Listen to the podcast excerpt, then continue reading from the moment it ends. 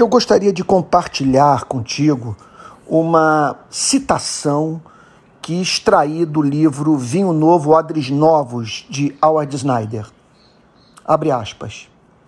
Todos conheciam as opiniões de Wesley sobre pobreza e riqueza, pirataria marítima, contrabando, tráfico de escravos e outros problemas da época.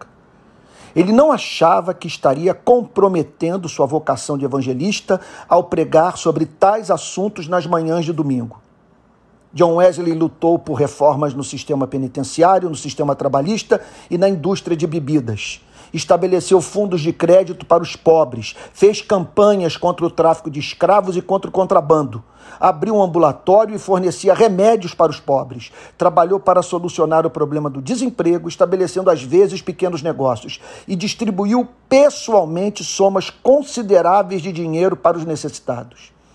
Ele despertou uma nova consciência moral na nação instilou nos novos convertidos a mesma preocupação social, alargando com isso a base popular para a reforma social.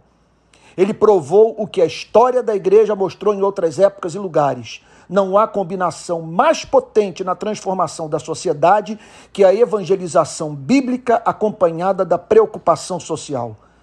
A junção do profeta do Antigo Testamento com o evangelista do Novo Testamento, fecha aspas.